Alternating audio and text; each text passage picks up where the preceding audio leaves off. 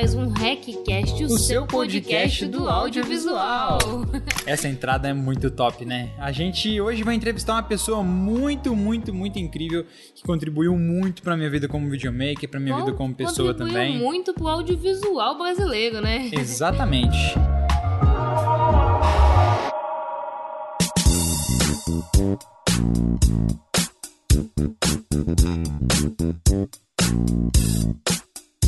Eu queria que você se apresentasse, meu querido Américo. Bom, galera, bom dia aí para todo mundo. Eu sou o Américo Fázio. Eu sou um cara apaixonado por tecnologia e comunicação. Eu comecei minha carreira atuando, né, sendo ator e fazendo teatro e tal. Aí foi um passo para eu começar a trabalhar com publicidade. Comecei a filmar com grandes estúdios, grandes diretores. Tive a oportunidade de trabalhar com muita gente muito casca grossa aí, numa época em que não existia fazer mais um take só para ter, né? Uma época que se queimava filme para fazer as paradas, então era, era outro rolê. E foi uma puta escola para mim, eu fiz muito cinema publicitário. E depois eu fui pra Nickelodeon, quando eu tinha 19 para 20 anos eu assinei um contrato. Fiquei 8 anos lá como apresentador, o que foi uma escola para começar a entender um pouco mais sobre televisão, sobre produção broadcast e toda essa pegada. E aí, no meio desse, desse tempo todo, eu entrei em publicidade na PUC, aqui em São Paulo. E aí eu sempre tive o sonho de ter uma produtora, porque eu convivia com esses monstros aí, né, do cinema, Fernando Meirelles, Flávia Moraes, Heitor Dália, enfim, uma galera bem foda. E aí eu falava, cara, um dia, assim, quando eu for tiozão, tiver tipo uns 60 anos, porque tudo era muito caro, muito difícil e tudo mais, falei, um dia lá na frente eu quero dirigir umas paradas, ter uma produtora, trabalhar com atores, dirigir, criar conteúdo. Só que com a revolução digital, né, de 2008 aí, com a, com a 5D, isso tudo ficou mais acessível. E aí eu tive acesso a, a pegar câmeras, né, começar a produzir, comprei uma 7D, dirigi um clipe de uma banda de uns amigos, inscrevi nos festivais e tal. E aí foi isso, cara. E aí nesse meio tempo eu conheci o Duca. Eu já tava abrindo a minha produtora, ele tinha uma produtora também. E aí a gente foi aprendendo as coisas juntos. E aí eu vi que tinha, na verdade, uma, uma super demanda, né, pra criação de conteúdo audiovisual no YouTube brasileiro, porque eu consumia muita coisa de gringo, né? Porque eu tinha uma facilidade com inglês e eu vi que a maioria não tinha. E eu falei, cara, Duca, vamos se juntar, cara. A gente se encontrava para tomar uma breja e ficava falando de codec, de câmera. Eu vi a intro de vocês aí falando de Magic Lantern, não sei o quê. eu falei, velho, a gente precisa compartilhar isso com as pessoas. A gente não tem a pretensão de ensinar ninguém a fazer nada, mas a gente só vai compartilhar como que é o nosso rolê, o que que a gente faz, e com certeza vai ter alguém querendo ver. E ele falava, pô, meu irmão, acho que não, tu tá muito louco e tal. Eu falei, não, cara, vamos gravar, vai ser massa e tal. E aí, cara, a gente criou o canal em 2012, como vocês falaram, e aí, velho, o resto é história, cara. A gente, isso, esse projeto muito conectou foda. a gente com uma galera muito pica, muito foda, abriu vários caminhos, a gente que era, pô, super fã da Canon, assim, e um dia eu falava pro Duque assim, cara, um dia a gente vai estar tá, tá trocando ideia com o Felipe Bloom, que foi outro pioneiro, assim, no, cara no primeiro que... vi, no primeiro vídeo você fala isso. Não, Kiano, se quiser mandar câmera, testar head. É, velho, e aí foi isso. Aí ele falava, cara, por que, que a galera vai mandar câmera pra gente? Vão, vão pagar a gente pra gravar conteúdo e tal? Eu falei, cara, porque a gente tá gerando conteúdo para eles e da nossa forma humilde, uma hora a gente vai chegar. E, cara, aí foi isso, velho. A gente acabou inaugurando o Canon Video College, que é uma plataforma de ensino da Canon. A gente ficava vendo lá o, o, o Photo College, né? As coisas de foto que eles tinham. E assim, foi muito legal, cara, ver. E eu fico muito feliz de ver depoimentos de pessoas como vocês, assim, que estão mandando bem demais, que mandam muito, falando que aprenderam Valeu, com audiovisuando, cara. Eu tenho um maior orgulho disso, de ver que, porra, o Guilherme Coelho, o Rabbit Filmes, Monotoshi, vocês, é, o Vitor Cine, que é o diretor de fotografia que eu admiro pra caralho hoje em dia. Várias vezes eu tô nos eventos e encontro a galera, caras que eu admiro, que eu não tenho a menor ideia, que conhecem o audiovisuando, e de repente o cara cola assim e fala assim: Ô, oh, mano, aprendi pra caralho com você. Eu falo, caralho, mano, sério. então é muito foda ver, cara, que a, tipo, que a comunidade vai se ajudando e como que a galera pode um somar no trabalho do outro, assim. É uma parada que me enche de orgulho, assim, saca? É muito doido, velho, sabe? Porque, porque quando vocês começaram a produzir com o canal, que nem você falou da gente ter aprendido com você, cara, eu, tinha, eu tive T3i e tive 70D antes de ter GH5. Foram as minhas duas principais câmeras. Eu fiquei com a T3i durante uns 4 anos. E na época, hoje a gente fica aí com Sony A6500 que grava em 4K, uma câmerazinha desse tamanhozinho. Antigamente não tinha isso, cara. Mano. E tu tinha que rebolar para conseguir fazer 1080. Cara, é o que eu falo pra galera, velho. A galera hoje fica falando: Não, mas eu vou comprar uma câmera que não tem estabilização de sensor, eu vou comprar uma câmera que não tem autofoco. Eu, eu falo, meu irmão, as câmeras de cinema nunca tiveram essa porra. Isso daí é coisa tiveram. de 3 anos pra cá. Então, assim. E não é tipo... é sensor full frame, não. É pequenininho também Exato, sensor. cara. Cê, mano, sensor full frame, velho. Na, na época que se falava de sensor full frame, não era igual hoje, que você tinha câmeras mais baratas e acessíveis com full frame. A câmera era absurdamente cara e as lentes, elas nem encaixavam. Que hoje em dia você tem uma Sony que você coloca lá, eu tenho uma 7 III. Se você tem uma lente mais baratinha, você aperta um botão, ela cropa o sensor e você se vira, tá ligado? Na época. Antigamente ficava a gente reenquadrando dentro do programa, né? Não tirar essa bordinha. Não, não era nem reenquadrar. Eu tinha uma 7D que, se eu tentasse colocar uma lente pra PSC, a Canon tinha uma Não parada ia. que era física, que você não conseguia girar e encaixar. É. Então você ficava tentando assim, ó, e não funcionava. Por isso que a gente É, usava. eu tinha uma 7D e tinha uma 5D Mark III depois e não encaixava a lente, eu ficava puta. Ela tem uma bundinha É, ressaltada assim, né? Que não encaixa no sensor. É, ela tem outro encaixe, outra furação, porque o sensor é menor e tá certo. Porque ia criar uma experiência muito merda com aquela vinheta e tal. Então, cara, tipo, eu vejo a galera hoje em dia falando sobre tamanho de sensor e coisa do tipo. Tanto que, cara, eu agora, eu e o Duca, a gente tá usando muito a Fuji X-T3, que a gente acha uma câmera Nossa. sensacional. E ela é crop, e a galera fala, ah, mas você não sente falta do full frame? Aí quando eu começo a perguntar pra pessoa o que de fato é o full frame, o que ela precisaria pra ter o full frame, ela Vira dá uma, uma piada, bugada, né? tá ligado? Ela fala assim... Não, e, e assim, tem muito preconceito, né? Com igual o nosso, o nosso A micro gente- 4 terços. A galera tem muito preconceito com o GH5 e com a Black Magic. Aí, é, aí compra um Black Magic. aí você fica. Aí o cara fala: o que, que você quer? Não, eu comprei um Black Magic, que é lindo. Não, é lindo ou as pessoas te falou pra você que é lindo? Porque a gente usa GH5, todo mundo pergunta, mas desfoca o fundo? Eu falei, vê os vídeos, pô. Tá tudo lá, sabe? Porque acha que só o full frame. É, mas o que eu sinto da galera, cara, eu aprendi isso muito com o audiovisuando. Eu não sei se é uma coisa no- de nós brasileiros, assim, é, eu, eu não sei, mas eu acho que a galera, pelo menos tem uma grande parcela, não são todos, mas existe uma grande parte das pessoas que seguem a gente, provavelmente seguem vocês, porque vocês também geram conteúdo desse tipo, que querem a receita do bolo pronto, tá ligado? Que querem, tipo, chegar. E falar Obrigado assim, não, se eu comprar a GH5 igual o casal Rec usa, igual a Dani e o Lucas, eu vou ter o sucesso deles, o engajamento, vou ter um canal foda, vou viajar o mundo, vou estar em Santiago, vou estar no Canadá. E, velho, e não é isso, cara. É o que eu falo, assim, não enaltecendo a gente, não colocando a gente num patamar, mas assim, entenda a analogia que eu vou fazer. Se eu colar no shopping hoje, hoje não porque tá fechado, mas quando tava aberto, e comprar na Netshoes a chuteira do Neymar, eu vou jogar igual ele? Não vou, velho. Então, câmera é ferramenta, é a extensão do corpo. Se você não tem o pensamento, se você não sabe o que você vai fazer, você pode ter uma câmera XYZ que não vai adiantar nada, cara. Não vai adiantar nada. Ou melhor, não é só isso, saca? Américo, isso rolou comigo. Há do- três anos atrás, um amigo meu, ele foi patrocinado pela CPS pra poder. Eu não sei se é três anos atrás, se foi quatro ou dois Quatro. anos atrás. Ele foi patrocinado pela CPS, que é da Canon, né? Que é a- tipo um clube que a Canon tem, pra po- ele ia fotografar a Copa. E aí eles levaram pra ele duas, duas 1DX Mark II e uma 400mm 2.8. Uhum. Ele chegou na minha casa um dia à noite e abriu uma maleta gigante assim, pum, abriu e falou: Lucas, eu peguei duas 1DX Mark II e uma eu quero que fique com você. Eu falei, mano, o que eu vou fazer com uma 1DX Mark II? Porque eu não quero ser o cara que vai filmar a florzinha pra falar que o teste, a qualidade é legal. Lógico que é legal, é uma câmera de 40 mil reais. É lógico que vai ser foda. Aí eu fiquei pensando, o que eu vou poder fazer com uma Canon DX Mark II? Por quê? A minha câmera, eu tinha 70D na época. A 70D enxerga a mesma coisa que a um DX Mark II.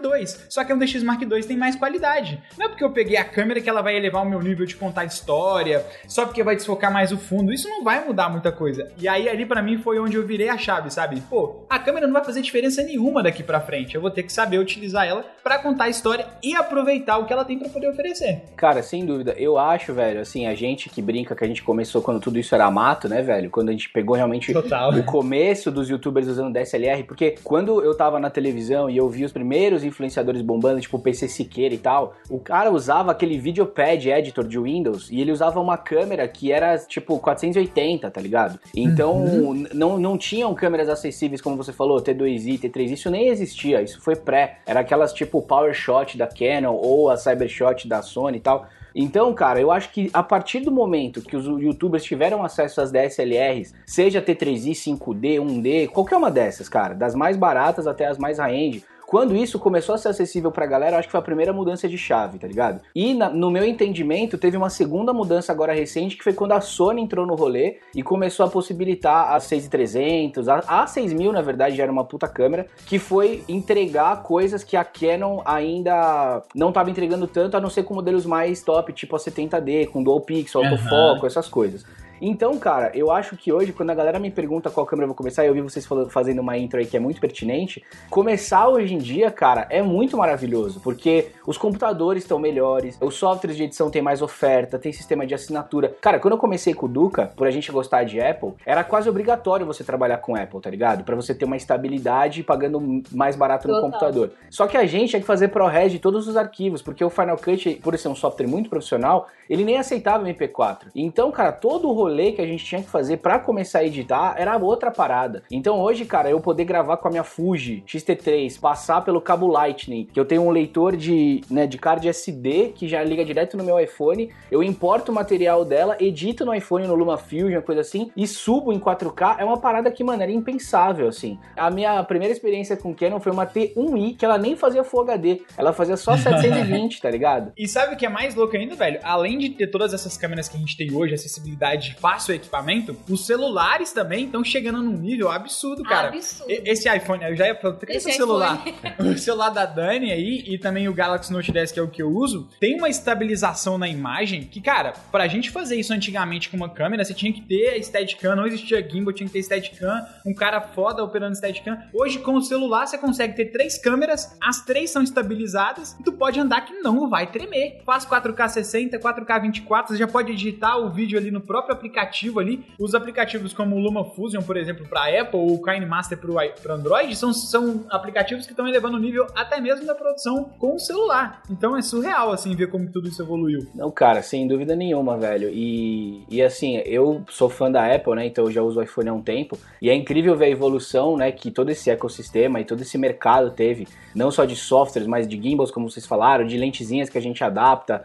Então, cara, é incrível. E a gente, eu o Duca, a gente usa muito nas produções os iPhones. A gente rodou uma série em parceria com a Endemol e com a Skoll, que foi uma série toda pensada para as redes sociais, para o Facebook, porque ela nasceu de um grupo que existe no Facebook, então ela foi toda pensada para as redes sociais. Os personagens tinham criaram perfis para eles no Instagram, para que eles pudessem postar uma coisa meio transmídia ali. E a gente foi contratado para dar uma consultoria para a galera do cinema de como gravar esses stories e vídeos para os personagens para ter a melhor qualidade possível, mas sem perder o look like do celular, tá ligado? Então a gente usou uma série de aplicativos, de lentes, de luzinhas e coisas para que os, os, atores usassem isso na série. Então quando o cara tá falando ali com a menina e, e, ele tá numa discussão e ele fala, ah, vou fazer uma story aqui, ele saca o celular, eles não queriam pegar a Alexa, inverter ela e dar aquela roubada que a publicidade faz. Então a gente uhum. ficou no set especializado ali, tipo, focado em gerar esse tipo de conteúdo usando o celular. Então, e ainda mais hoje, cara, em tempos de pandemia e tudo mais, você vê que vários jornalistas, eu que adoro futebol, fico tentando caçar programa de esporte para ver o que, que os caras estão falando e como não tem jogo, eles estão muito restritos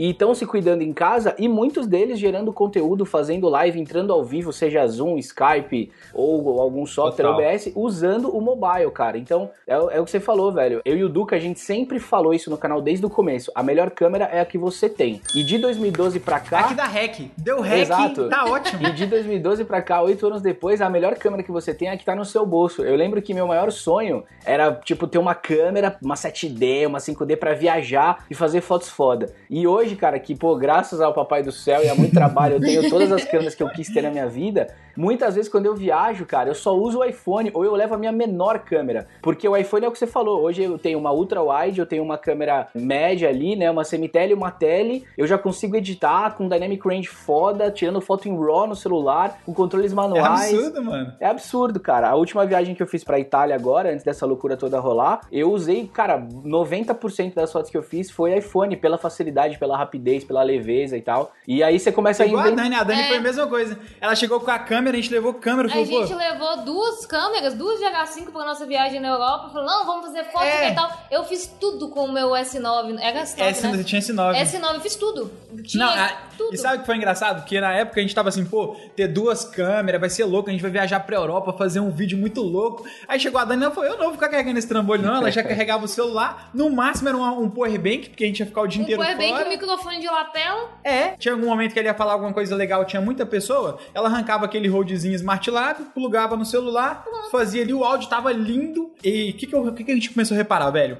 No início do ano agora, a gente fez 21 dias de vlog e a gente fez tudo com o celular. A gente viu que com o celular, cara, tu consegue aproveitar muito mais momentos que você não consegue aproveitar é com a câmera. muito mais intuitivo. Tipo, aqui o celular tá na mesa, eu saco ele fácil. A câmera tá ali na mochila, tem que pegar A o câmera é, é- e a câmera é lindo. Eu adoro o look da câmera, adoro ter que pensar na fotografia, mas eu vi que isso às vezes atrapalha a gente quando você quer produzir mais. Pô, quero fazer mais pra exercitar mais a criatividade. Porque eu pegar a câmera, você não vai simplesmente ligar e dar um rec, você vai ligar, botar um foquinho ali bonitinho, Não, cara, abrir velho, a abertura. Assim, quando eu comecei, eu, assim, eu não estudei nada, né? Não fiz nenhuma escola. Meu sonho era ter feito faculdade de cinema, mas era proibitivamente caro na época. Então eu acabei fazendo publicidade, que era uma forma de eu estar perto, assim. E assim, cara, é muito louco porque eu fui aprendendo e fui fazendo coisas, tipo, meu kit era uma 7D com uma 18200 e era o que eu tinha na época e eu produzia tudo com essa lente, tudo com essa câmera e tudo mais. E hoje, cara, assim, recentemente eu tive um puta papo com o Coelho, né? Que é o cara que eu acho que é um cara que produz coisas muito legais. E ele usa relativamente poucos equipamentos, assim, pelo que ele tem acesso quando ele viaja. Vocês também, eu acho que vocês têm um kit super assertivo, assim, pro que vocês fazem. Pocket. É, e aí, cara, eu, porque eu sempre gostei de ter equipamento, porque eu acho que equipamento é ferramenta, né? Então, é claro, você ter uma lente 1.2, velho. Hoje eu tenho lentes 1.2, 0.95 de abertura. É claro, velho, que o desfoque é lindo, nosso olho gosta de ver, tudo é muito foda. É claro que você usar um filtro, um Black Pro Mist, um ND, vai mudar o rolê. Mas, recentemente, cara, eu acabava muitas vezes não gerando conteúdo, eu entrei numa crise existencial, porque eu começava assim, não, beleza, Total, eu vou mano. gravar uma parada aqui. Aí eu tava num café em Los Angeles com o Duca. Aí eu começava a montar um set pra ter um microfone, pra ter uma redundância de áudio, bota um lapela, bota uma luzinha de conta, vamos dar um bafinho de LED, vou botar o ND, vou fazer isso aqui, e de repente não gravava, porque ficava chato, ficava cansativo, virava trampo, tá Fica ligado? aquela coisa assim, tipo, é quase um orgasmo, sabe? Tá montando, porra, ficou lindo. O que, que a gente ia falar mesmo, velho? Exatamente, Esqueci, velho. mano. Exatamente, cara. Então, a gente também reparou isso. É, a gente, cara, tá fazendo um monte de live aqui no canal. No começo a gente bateu a cabeça de como ia transmitir da minha casa, do Duca, pra gente não ter que correr o risco de se encontrar e tal. E no fim das contas, cara, o mais importante, caso a gente não tivesse conseguido resolver, hoje a gente tá fazendo com Black Magic, com Fuji e tal. Se a gente não tivesse conseguido resolver usando a mesa de corte, usando, pô, uma puta estrutura, ele ligar o webcam dele lá podre, 720, eu daqui, a gente gerar conteúdo, velho, é o mais importante. Com certeza. Ontem eu maratonei o canal de vocês, assim, vi várias coisas na sequência. e assim, cara, claro que é muito legal ver o vídeo que vocês gravaram no quarto, com a luzinha de fundo, ou o vídeo do Lucas ali falando do MacBook. Inclusive, velho, pô, a gente que é Team Apple, é sempre legal ver quando a galera reconhece, assim, o, o nível dos Nossa. produtos que os caras entregam. Mas assim, eu assisti aquele conteúdo. É claro que a textura dos vídeos de vocês é muito legal, a fotografia tá bacana, dá pra ver que tem uma luzinha ali, né, fazendo, você tava de conta na janela, tem uma luzinha em você, todo o tratamento de cor que vocês fazem, lógico que isso é importante, mas o mais importante é o Lucas falando. Eu vi o outro vídeo do celular que vocês fizeram, que é um documentário lá com o cara gringo, e, e, cara, não Uhum. tem comparação a, a textura, a qualidade daquele material com o da câmera de vocês. Mas aquilo ali tem conteúdo pra caralho, velho. E o importante é o É, conteúdo. muito rápido, assim. Então é muito foda, cara, ver assim que dá pra produzir com o que tem. E é o que você falou, o mais importante é ligar a câmera e falar, mano. Não ficar é, é, pirando. A galera pergunta muito: como que eu faço pra poder começar a fazer vídeo? Eu tenho só um celular. Aí eu fico pensando, cara, eu, eu juro que hoje a Dani é a minha paciência, assim, sabe a Dani? Calma, amor. É porque quando eu comecei a produzir vídeo, quando você começou a produzir vídeo, cara, a gente não tinha a quantidade de material que a gente tem hoje. Então, se o cara jogar a mesma pergunta dele, como começar a produzir vídeo só com celular no YouTube, vai ter um universo de pessoas falando isso pra você. Mas voltando um pouquinho aí, saindo dessa parte, você falou um negócio do set aí que eu achei muito legal, que foi a galera contratou vocês, né, levou vocês pra lá pra poder produzir conteúdo pra ser do celular. Por que que você acha que essas pessoas, mesmo tendo um padrão de produção muito alto, ainda recorrem pro celular ou pra aparecer com o celular? Cara, porque eu acho, na verdade, eu achei muito foda os caras fazerem isso, porque eles tinham acesso a um diretor de fotografia incrível, que é o Zé Bob, que é um cara das antigas, foi uma puta aula estar no set com o cara, porque ao mesmo tempo que ele tava usando uma Alexa, lentes Prime, aquelas cookies maravilhosas e, e só Sky Panel e coisas de altíssimo nível, assim, ele é um cara que ele pensava a luz de uma forma muito eficiente e pontual pra não acabar roubando a cena ou atrapalhando, porque a gente tava gravando num apartamento muito pequeno no centro de São Paulo. Então foi muito legal aprender com ele que mesmo tendo muito recurso, ele usou o que precisava. Eu, tipo, fui guitarrista há muito tempo de banda, cara, e quando você compra um pedal, um auá, ou você vai comprando um recurso, você fica querendo colocar na música. E a frase mais foda que falam nesse meio é que assim, cara, você tem que tocar pra música. Você não tem que tocar pra você. Se você vai fazer um trampo instrumental o seu, que você vai tocar, ficar fritando Total. a guitarra, beleza. Mas se você toca numa banda, cara, de, né, de, de rock, de pop rock, você não vai ficar solando o tempo inteiro porque você sabe que você tem um pedal XYZ,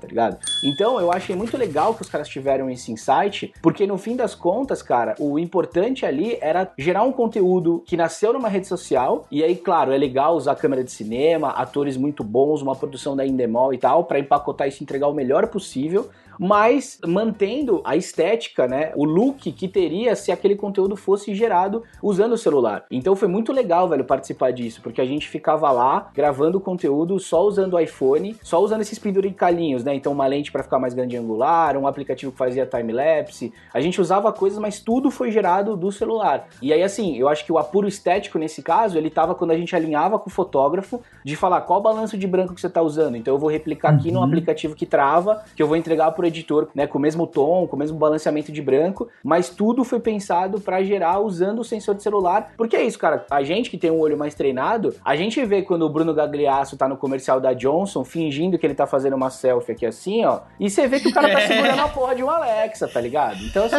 Não, e quando, e quando é o lançamento da Sony, eles botam a foto do Fan for Luz com 1.4 com a lente 3.5. É, tipo... à noite, a Samsung é muito boa pra fazer isso, a Samsung posta uns frames à noite na beirada da piscina com a pessoa filmando assim, o pessoal dançando em casa e tem super slow motion. A pessoa entra em slow motion. Entre uma fala, Phantom, né? Nunca! Entre uma Phantom de mil, mil frames é. por segundo, cara.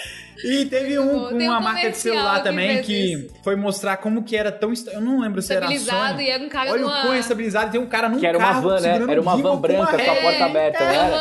Eu acho que foi a, eu acho que foi a Nokia, velho. Logo no começo, quando começou essa coisa de steady shot e tal, que era bizarro. Tinha uma pessoa pedalando aí, câmera super estabilizada. Aí tinha uma van no reflexo da parada. Assim, uma van branca com um cara com, mano, o Steadicam ali. Então, assim. Meu Deus. É bizarro, velho. A gente trouxe algumas outras coisas aqui também para poder perguntar para você. Nunca perguntado antes aqui, tô brincando. Uma pergunta que a gente sempre faz para todo mundo. A gente viu um pouquinho essa parte de tecnologia, como começou tudo. E quem é o Américo sem falar o que ele faz? Como é o Américo sem falar o que ele faz, velho, sem, é, sem citar é porque a gente sempre fala sem assim. falar profissionalmente. Porque é. hoje você fala assim: quem é você? Pô, eu sou Américo, eu sou videomaker, eu trabalho como criador, sou, sou diretor criativo também, sou apresentador. O Américo além do audiovisual. O Américo além do audiovisual. Quem que é o Américo? Cara, o Américo além do audiovisual, eu acho que eu sou um cara super família, cara. Eu, né, família italiana, assim, então pra mim a família sempre foi a base de tudo, assim. Então eu sou um cara muito família, sou um cara muito sonhador, velho, que realmente quer conquistar os sonhos, quer trabalhar com as coisas que eu sempre gostei. Eu sou um cara muito curioso, eu acho que isso é uma coisa que sempre me levou pra frente, é o fato de, cara, eu posso estar trabalhando numa coisa X, se eu vejo um outro conhecimento que é de uma área completamente nada a ver, se eu acho que aquilo pode ser útil para mim, primeiro eu quero saber o que é, depois eu deleto, mas primeiro eu quero saber. Então, se eu pudesse resumir, cara, é isso, eu sou um cara inquieto, eu sou um cara que eu tenho vontade de conquistar as coisas, não por ganância, mas por vontade de realização. E eu acho que isso me move Foda. muito, saca? Então, o fato de hoje eu fazer um monte de coisa, hoje eu me apresentei aqui com foco no audiovisual. Mas eu tenho a minha carreira de locutor, por exemplo, que às vezes as pessoas me conhecem e depois de um puta tempo falam assim, cara, você não divulga, você não fala que você é o, o locutor do Comedy Central, que você foi a voz da Coca-Cola, do McDonald's no Brasil e tal. Eu falo, cara, eu tenho um puto orgulho disso, mas às vezes no lugar que eu tô trabalhando, eu tô focando ali no audiovisual e é uma outra parada que, e isso, assim, tô contando essa história para dizer que isso só surgiu na minha vida porque eu tava na Nickelodeon trabalhando e aí eu vi que tinha demanda de gravar aqueles office, eu sempre gostei de voz, e eu comecei, aí eu fiz um curso no Senac de locução, e são coisas que vão se somando, cara. Então, o Américo, além do audiovisual, o Américo, se eu tivesse que amanhã começar outra carreira, eu acho que as palavras-chave, as hashtags, é um cara muito sonhador, um cara inquieto, que adora aprender Foda. e que valoriza muito os amigos e a família e de poder contar história, velho. Eu sou ator e acabei virando diretor e querendo abrir minha produtora e criar meu canal para contar história. Porque o mundo hoje, do jeito que ele existe, ele só é o que é. Isso é uma coisa que eu aprendi na PUC. Porque o ser humano, ele é o único animal que sabe que vai morrer. Os outros, eles vivem até morrer. E a gente sabe que a gente vai morrer. E eu tô resumindo assim, quatro uhum. anos, né, da aula de, de, de humanidades da PUC. Mas isso, cara, que parece uma besteira, é um conceito super forte, porque por a gente saber que a gente uma hora vai morrer, a gente criou a cultura, a gente criou a contação de história, que é o pajé da tribo falar pro outro mais novo, que ele sabe que um dia ele vai morrer, então ele tem que passar o conhecimento de ler o céu, de saber quando vai chover, quando não vai, de fazer aquela comida, de cuidar da galera. E isso, cara, é o que a gente vê até hoje. Então, nos workshops que a gente dá, quando a gente fala, cara, legal, hoje você tem puta acesso a equipamento, e tal, mas antes de apertar o REC, velho, o que, que você quer deixar? Qual é o seu legado, tá ligado? Então eu acho que mano. isso eu me preocupo muito. Qual é o legado que eu vou deixar? Se o audiovisual acabar amanhã eu brigar com o Duca, né? Como todo casal, pode ser que um dia acabe. eu tenho um puto orgulho do que foi gerado, cara. Ver vocês falando da gente me deixa, tipo, com a sensação de missão cumprida, de que foi do caralho que a gente fez. Então, por a gente ser o único animal que sabe que vai morrer, que um dia vai, vai passar dessa pra uma melhor, a gente tem que se preocupar com isso e a gente acaba gerando a cultura e gerando conhecimento a partir dessa necessidade. Que hoje ela até é uma coisa inconsciente, a gente não pensa nisso quando a gente faz. Mas a gente quer, de certa forma, deixar a nossa história gravada, os nossos vídeos aí. Tipo, cara, a gente Total, que ama mano. cinema, velho, quantos diretores já morreram e na verdade não morreram, velho, porque os nossos filhos, os nossos netos, os netos dos nossos netos vão ter acesso a filmes e a coisas que foram feitas, gravadas e eternizadas. E o homem cria a mídia, né, o suporte midiático, seja ele escrito, hoje muito imagético, por causa dessa necessidade de querer fazer com que a nossa mídia primária, que é o nosso corpo que um dia vai perecer, eles querem criar isso de uma forma que nunca vai acabar. Então hoje com nuvem, com YouTube, com um monte de coisa, velho, o trabalho de vocês vai estar sempre lá, mano. Daqui a 500 anos vai ter alguém vendo o casal REC e dando risada dos Isso é equipamentos muito que a gente foda. achava foda hoje, tá ligado? Total. Caralho! Porra, que pessoal, a gente acabou por aqui, tá? Eu vou botar aqui a música de encerramento. Eu Caralho! já ia para a próxima pergunta. Eu tava quase aqui assim, caralho, meu irmão. Galera, olha que foda, velho. Isso foi muito especial de ouvir e é muito legal porque a gente tá tentando mostrar em todas as lives que todo mundo que vem aqui, a grande maioria é videomaker. Mas antes da gente ser videomaker, tem muitas coisas que compõem a gente como ser humano que faz a gente alcançar o que a gente alcançou. Igual você falou aquela hora, não quer mais que ninguém, não que a gente seja mais que ninguém, alguém mas eu considero a gente como pessoas que despertou pra poder entender essa cultura que você falou. Porque hoje, mesmo sabendo que a gente vai morrer, tem muita gente que sabe que vai morrer e mesmo assim fica acomodado na vida, fica tentando entender o porquê que as coisas acontecem daquela forma e acabam não tomando atitude ou então só gerando um ciclo. E é muito legal Ou que a só gente com medo de compartilhar esse conhecimento e morre com esse conhecimento, né? Morre sem ter passado tanta coisa legal. A gente sempre fala que todo mundo tem alguma coisa pra ensinar e alguma coisa pra aprender. Então muita gente guarda isso por medo de concorrência, É. de outras coisas. A gente é um, a gente veio aqui com uma única função, né? Evoluir a próxima parte da espécie. Então a gente veio, seja tecnicamente, seja emocionalmente, seja com forma inteligente de, de evoluir de alguma forma, você veio para poder evoluir. E é muito legal ver esse outro lado, sabe? Tinha uma outra pergunta aqui também que você já respondeu na sequência, que era muita gente que tá aqui assistindo a live sabe que o audiovisual sumiu, o audiovisuando, o canal audiovisuando sumiu por um tempo. E é o que sempre falei com a Dani, eu falei, meu, os caras sumiram, a galera deve ter achado que eles mudaram de área, mas eu imagino que hoje Que eles brigaram. é, eles estão trabalhando muito mais dentro da indústria do que pro próprio canal, porque dá um puta trabalho manter um canal no YouTube. A galera não entende, a galera acha que a gente, né, recebe um salário, né, Duca? Vocês aí, ah, América, vocês aí que estão anos, desde 2012, é um salário assalariado, né? Recebe todo mês lá seu salário do YouTube. e não é assim, dá um puto trabalho pra gente conseguir a qualidade, pra ter equipe, o visual, a edição. E quem que é o Américo além do YouTube, né? Vocês, qual...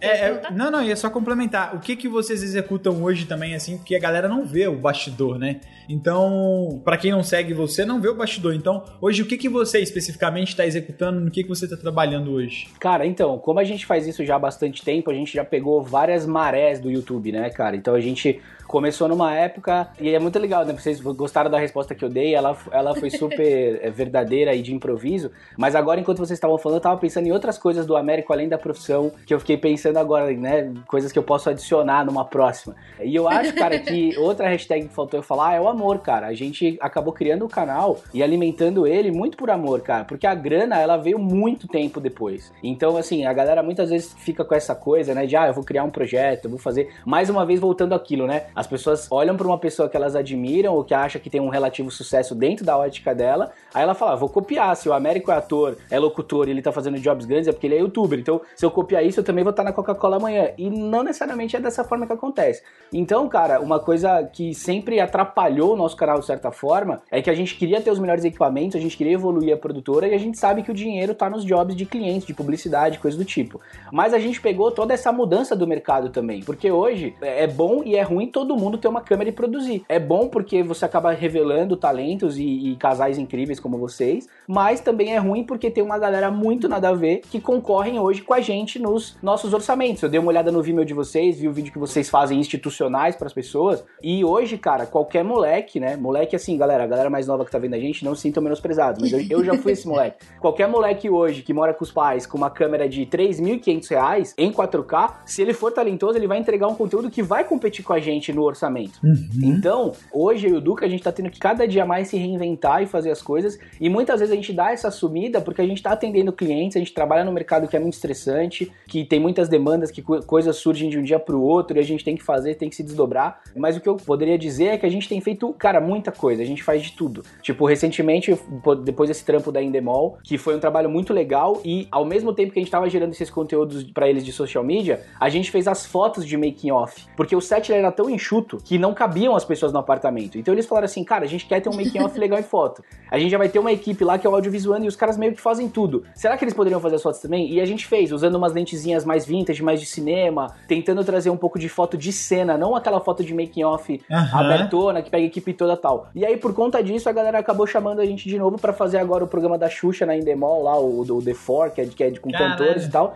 Então as coisas meio que vão puxando a outra. Então eu e o Duca, cara, hoje a gente tá fazendo um monte de coisa. Ele tem o trabalho dele de editor e montador, depois vocês perguntam mais pra eles. Ele fez agora o, o promo da Netflix. La Casa. É, da Casa de Papel, que é bem legal com o Whindersson, ele que montou, editou e tal. E eu tenho esse meu outro trabalho que é complementar ao Duca quando a gente tá junto, mas eu também atuo separadamente, que é criando roteiro, gravando locução, né, gravando office pra publicidade, ou dirigindo coisas, filmando coisas que às vezes eles precisam só de uma pessoa pra fazer, não vai ter uma pós-produção, que é mais a parte do Duca. A gente tem feito muitas lives também. Então, esses, esses hiatos do canal, cara, é porque também muitas vezes a gente. Hoje a gente tem uma certa expectativa do público, né? Então, se a gente vai gerar um conteúdo, vai gravar, vai editar, vai postar, a gente quer ter um preparo, quer ter um carinho, um cuidado de postar uma parada em alto nível. E Então, às vezes, muitas vezes a gente deixa de postar, o que também não é legal, mas a gente deixa de postar porque a gente quer sempre entregar uma parada muito legal. Porque a gente sabe que as pessoas vão esperar, né, cara? A gente tem um público muito seleto, assim. Então, a gente tá. E isso é muito importante para as pessoas saberem também, né? Porque muitas vezes a pessoa que assiste o YouTube,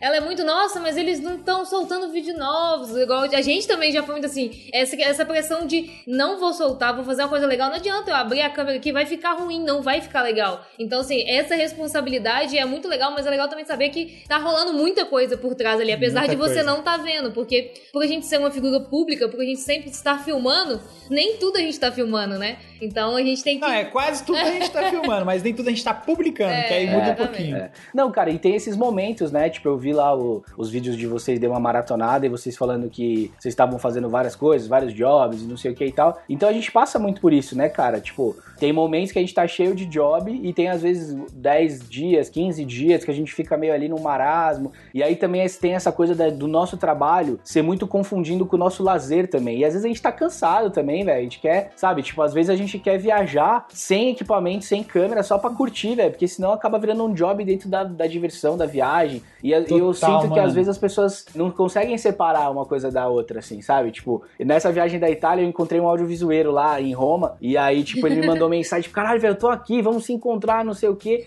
E aí eu fiquei super doente lá, cara. Eu não sei se eu tive essa porra desse Covid lá, porque tinha um monte de chinês, o bagulho começou meio que ali. Eu, eu fiquei coronavírus, eu fiquei mó, mó zoado. E, e aí eu não consegui marcar com ele de encontrar com ele. E como a vida é muito maravilhosa, eu tava andando no centro de Roma, numa rua nada a ver, tipo 8 horas da noite, eu escuto Américo, e era o cara, ele tava indo comprar remédio pra namorada dele, que também tava zoado, e eu trombei o cara. E aí foi mó legal o papo que a gente teve, e aí ele me olhou assim, se, tipo, eu tava com uma 6,500, eu acho, não, eu tava com a 7,3 e uma lente só, e ele, tipo, acho que ele achava que eu ia estar com um Ronin, com um colete, um monte de coisa.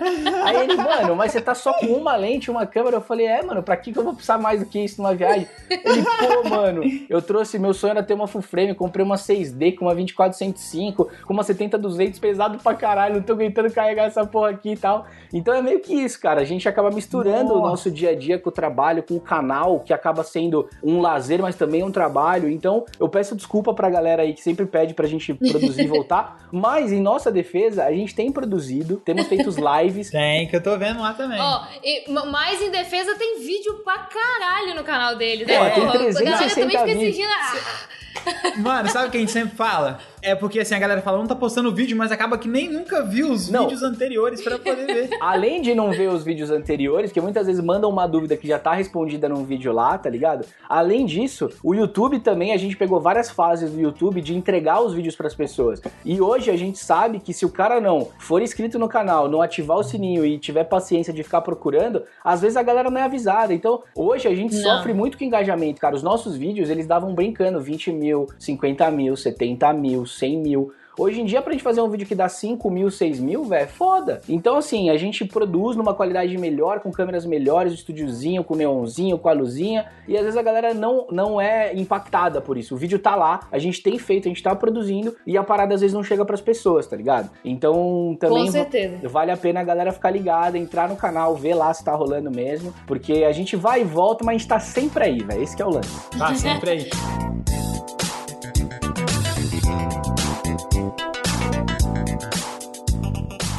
negócio que a gente viu muito nas pessoas que a gente acompanha no YouTube, inclusive foi por isso que a gente fez um vídeo citando quais eram os melhores canais de audiovisual pra gente, que são as pessoas que são constantes. Muita gente foi citada, ah, esse cara aqui também faz, faz, mas não é constante. Esse aqui também faz, faz, mas não é constante. A gente cita os caras que estão sempre ali fazendo, ó. Mesmo que pouquinho, os caras não param, sabe? Então essa constância também faz com que você sempre permaneça vivo ali. E outra coisa também, cara, que eu acho que a gente tem que valorizar também o tipo de canal que a gente tem, né? Que são canais voltados ao audiovisual. Porque eu enxergo que existem dois tipos de canais audiovisuais. Existe o canal que te entrega uma puta de uma experiência, que você é tipo quase que um canal off. Muito melhor que o canal off hoje é você seguir youtubers legais como o Suncoder. Esse, essa lista que vocês falaram no Brasil aí, tem vários caras que eu também acompanho que fazem vídeos de viagem super inspiracionais, incríveis e tudo mais. Mas eu acho que existe a outra parte da galera que é quem gera conteúdo pra fomentar esse mercado e pra ensinar coisas. E aí eu acho, cara, não querendo falar mal de ninguém, não é polêmica nem nada, mas eu acho que gerar conteúdo no nosso nicho, no nosso rolê, eu acho que muitas vezes ele é muito mais custoso, não de grana, mas de recurso, de cérebro, de pesquisa, de organizar, fazer roteiro e tal, do que um vídeo de viagem, porque numa viagem, vocês que viajam bastante, vocês sabem, um vi- uma viagem, você pode gerar 200 vídeos inspiracionais com slowzinho, switch, 200. transition e tal, que vai impactar a galera, vai botar uma trilha legal, vai botar uma imagem de drone e a galera vai surtar. E isso é muito legal, é do caralho, é um puta conteúdo foda. Mas eu sinto que, assim, a viagem ela é mais difícil de rolar, mas durante a viagem você pode gerar muitos conteúdos daquele tipo. E o nosso trabalho, cara, é todo dia como se a gente resetasse o computador e começasse tudo de novo, porque a gente muda de assunto, vai falar de outra parada, é outro universo, é outra coisa. Então eu acho que é muito mais difícil a gente gerar conteúdo que seja realmente legal, antenado. O investimento que a gente tem que fazer, cara, pensa, um canal de viagem, o cara montou um kit, ele vai viajar, vai gravar, ele vai ter esse kit por um puta tempo. A gente que a gente mais recebe é assim, puta, testa a câmera tal. Acabou de sair o Atem Mini, mostra essa porra. Claro. O que você acha desse, dessa câmera? Mano, eu não tenho todas as câmeras do planeta. Exato, eu, eu queria não tenho ter, mas todas não as tenho. lentes. Exato, Qual então celular assim... você recomenda? Vocês viram o novo? Não, não viram. Não, não vimos, galera. Sabe o que é muito doido? Eu também tenho outro canal, além do Casal Rec, que é o meu canal pessoal, que eu falo justamente sobre isso, cara. Inclusive, eu comecei com uma trava de viagem muito grande, porque eu não queria fazer vídeo de viagem por causa disso. Lucas eu falei, não pô, queria. cara, eu não quero fazer vídeo de viagem. Américo, é muito fácil pra mim fazer um vídeo de viagem. Literalmente, velho. Bota um take de drone, um take de gimbal, olhou pro lado, a Dani jogou o cabelo, pronto, slow motion, a galera. "Ah!" É, mano. Eu falei, não quero fazer É isso, que eu tô mano, falando, porque cara. Tipo, é, a imagem pela imagem vira um monte de imagem bonitinha, sabe? Que não tem contexto. Você só meio que vê, fala, mas nunca é uma imagem que você vai lembrar o quanto aquela imagem te tocou por alguma coisa. Vou soltar uma polêmica agora, hein, cara. Que eu, isso eu posso falar com propriedade. Eu sou locutor, eu sou ator.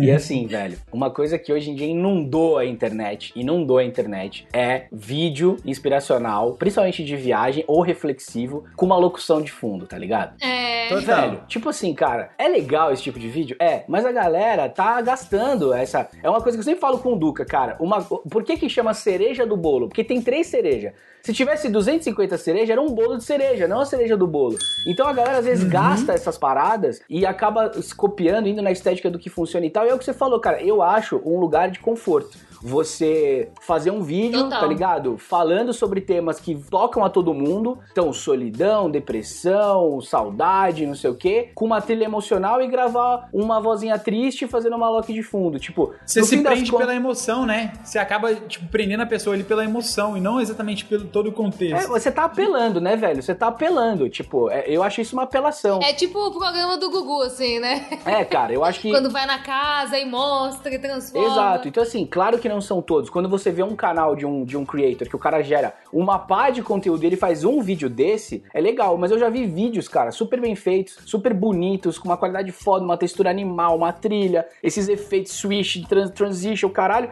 E aí quando eu vejo, cara, o cara faz o mesmo vídeo 200 vezes. Então assim, cara, é, é tipo música, JR. é tipo música sertaneja, cara. Desculpa quem gosta e tal, mas o assunto é sempre beber, encher a cara, trair alguém Sofrência. ou lacrar com alguém que te traiu e jogar na cara dele. Tipo, não existem músicas mais nesse nicho de hoje, pelo menos as novas que eu vejo, que falam sobre outras coisas do universo da música sertaneja como tinha antes. Falando de ter saudade de casa, aí tinha o fio de cabelo, aí tinha o amor, aí tinha não sei o que, a majestade do sabiá. Eu nem sou desse, desse ramo, mas eu vejo que as temáticas eram várias. Hoje em dia, velho, todas as lives dessa galera que eu vejo, né, Pra não falar só do nosso mercado, é só bebedeira, encher a cara, eu tô muito louco, eu vou pegar todo mundo, eu tomei no cu, fui traído, vou pegar alguém pra lacrar na cara de quem me traiu. Velho, é só isso, você Vou escuta o mostrar que eu tô mais foda, é só você isso. escuta o É, disco é, do o cara, é a mesma história, velho. E aí, tipo, sabe, cadê essa galera? Cadê o Renato Russo? Você escuta um disco do cara da Legião, o cara fala sobre 200 assuntos. Tem a bobice do Eduardo e Mônica, mas o cara tá questionando o sistema, aí tem um monte de coisa. Então, assim, cara, eu sinto que falta um pouco de profundidade na criação de conteúdo, saca? É doido porque isso que eu falei também na viagem, voltando dentro desse mesmo contexto,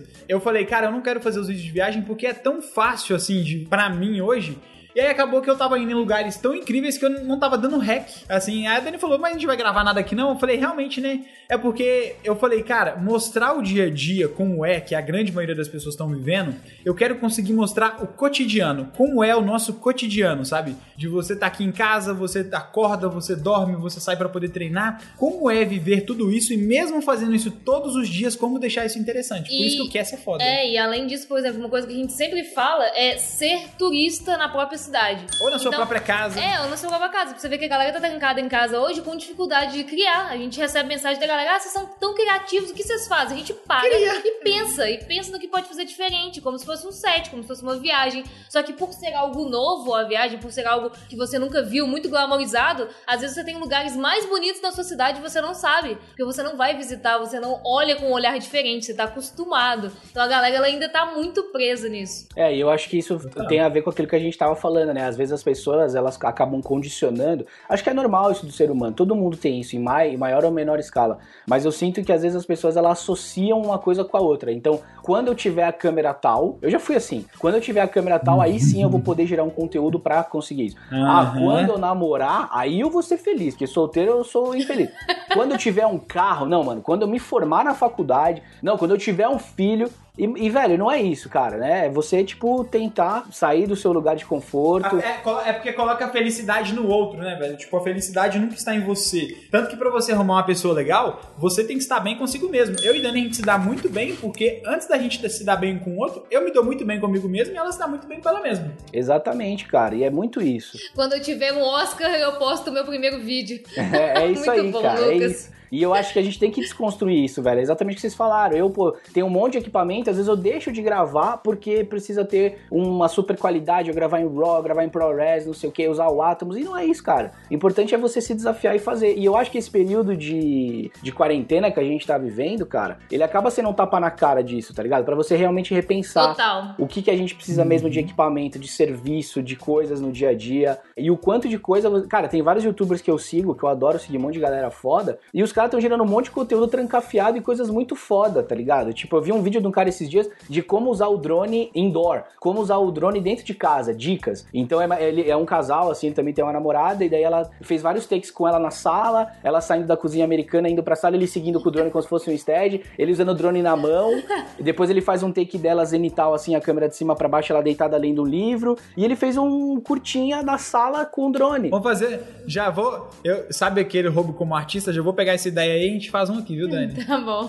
Cara, façam, cara, façam, porque ficou mó legal. E eu acho que é isso, velho. A gente tem que, né, tipo, cara, a felicidade ela não tá no- na próxima parada. Claro que você tem que ter a motivação de buscar o que você quer. Então, assim, eu, cara, eu adoro ter os equipamentos, eu quero ter câmeras melhores, tenho a XT3, vai ser a XT4, eu quero. Eu não sou um cara acomodado, porque eu acho que isso é um defeito também. Tipo, mó galera escreve Total. pra mim, pô, velho, agora que eu aprendi a fazer a cor da Canon, vem a Sony. Aí agora que eu tô aprendendo a cor da Sony, vem a Fuji. Apre aprende. Mano, Aprende de outro também. Exato. É igual Só eu, tem eu a migrei, acrescentar. Eu migrei pro Final Cut agora há pouco tempo. Aí os caras, pô, velho, mas eu tô há um tempão no Premiere, pô, eu também tava. E migrei. Ah, Você vai editar igual, cara. A Você única se diferença é que você mudou o, o negócio, você vai se adaptar, você O aprende. Johnny Su acabou de comentar. Acordei pra essa live. Bom dia, Johnny Su. Já estamos aqui, ó. Ele também é do Final Cut aí. Não, eu queria deixar claro que eu também acordei pra essa live, viu? Eu acordei pra essa Ó. live. Fui dormir 5 horas da manhã. Falei, putz, mano, amanhã 9 e meia. Tem que acordar, tomar uma ducha, passar um gelzinho, falar com os caras.